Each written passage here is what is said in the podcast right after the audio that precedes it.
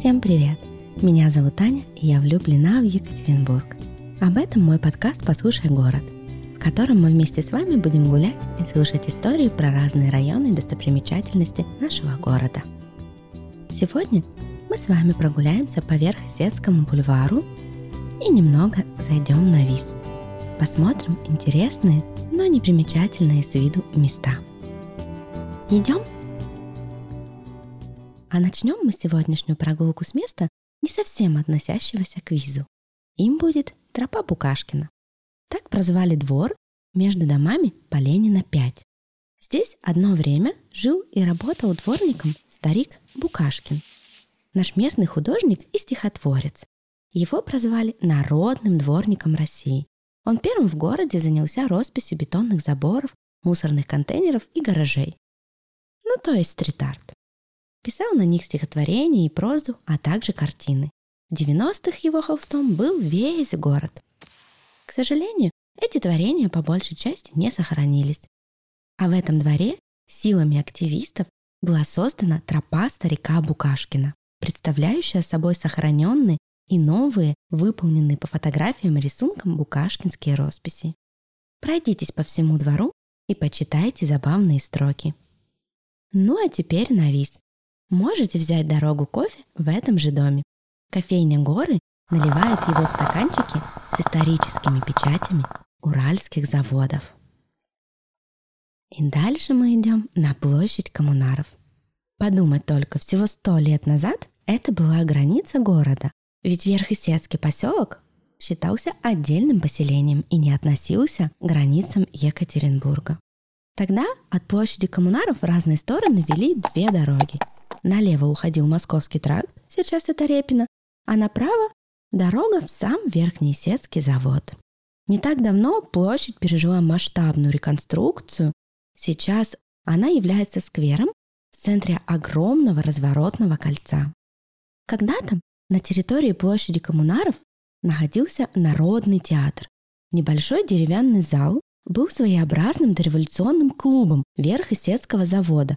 Он служил площадкой для различных революционных митингов и выступлений. Именно напротив этого народного театра в 19 году похоронили уральских коммунаров в братской могиле. И поэтому площадь назвали площадью коммунаров. Идем дальше, и перед нами открывается теперь уже современный комплекс Синара-центр. Он был восстановлен на месте бывшего госпиталя Верхесецкого завода. Это было первое каменное здание госпиталя в городе. Его спроектировал архитектор Малахов, который очень много что построил в нашем городе. Госпиталь имел центральное здание и два небольших павильона. Слева была церковь.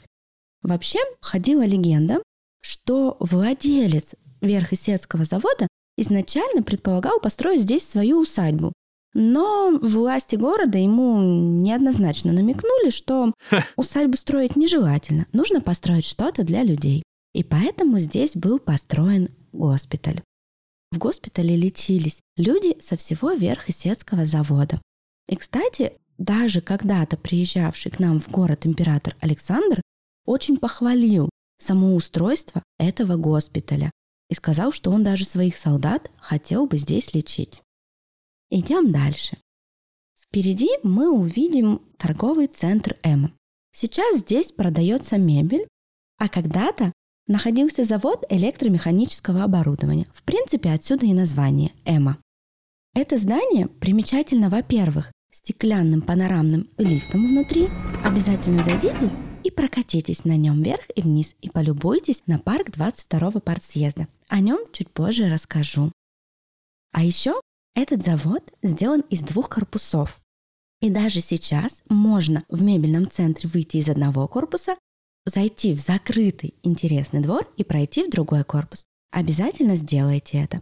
Но двор, к сожалению, не проходной, поэтому нужно вернуться обратно.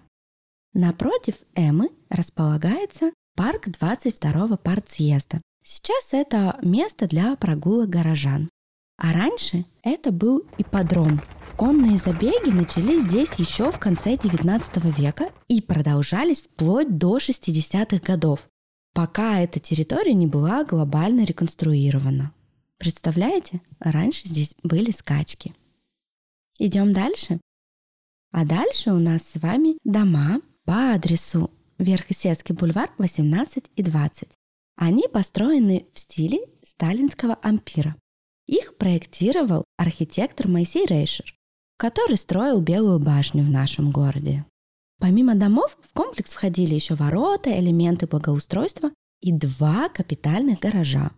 Кстати, еще пару лет назад дом под номером 20 был коммунальным. Помимо общей кухни здесь был общий душ, попасть в который можно было только спустившись в подвальное помещение. А напротив этих домов есть очень необычный арт-объект, созданный по факту самим городом, ну и жителями с юмором. Во дворе дома напротив есть дерево, которое, скорее всего, проросло сквозь каменную стену. Сама стена давно была снесена, а вот дерево продолжает расти, храня в себе вот это вот каменное сердце. И вот на этом кусочке каменной стены некоторые жители с юмором написали фразу «Каменное сердце не болит». Обязательно посмотрите на это дерево. Можно даже прикоснуться к нему рукой. А мы идем с вами дальше по Верхесецкому бульвару. Проходим мимо производственной территории Уралкабеля. Можно, кстати, с правой стороны Верхесецкого бульвара увидеть милое розовое здание местного суда. Но я бы обратила ваше внимание на один очень симпатичный деревянный дом. Дом купца Бревнова. Это здание вообще прекрасный образец деревянного модерна с псевдорусским дизайном. Настоящий особняк на Кирова-3 сгорел еще в начале 20 века, и его восстановили. Правда, немного перестарались, реконструировали слишком сильно. Дальше, пройдя мимо этих деревянных домов, вниз по улице Кирова, мы идем к площади Субботников. Раньше она называлась Успенской площадью, и тут бурлила активная жизнь. Все значимые здания находились близко друг к другу. И проходная завода, посмотрите на нее. И собор в честь Успения Пресвятой Богородицы, который был сооружен еще в начале XIX века, также, кстати, по проекту архитектора Малахова.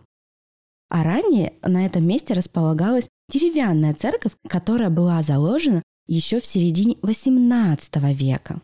В начале прошлого века церковь была снесена, там какое-то время располагалась пекарня, Многие жители Виза того времени помнят запах хлеба вокруг. Сейчас церковь снова восстанавливают. А мы идем с вами дальше по улице Кирова в сторону пляжа. Проходим мимо дома по адресу Кирова 32. Это образец господского жилого дома первой половины XIX века.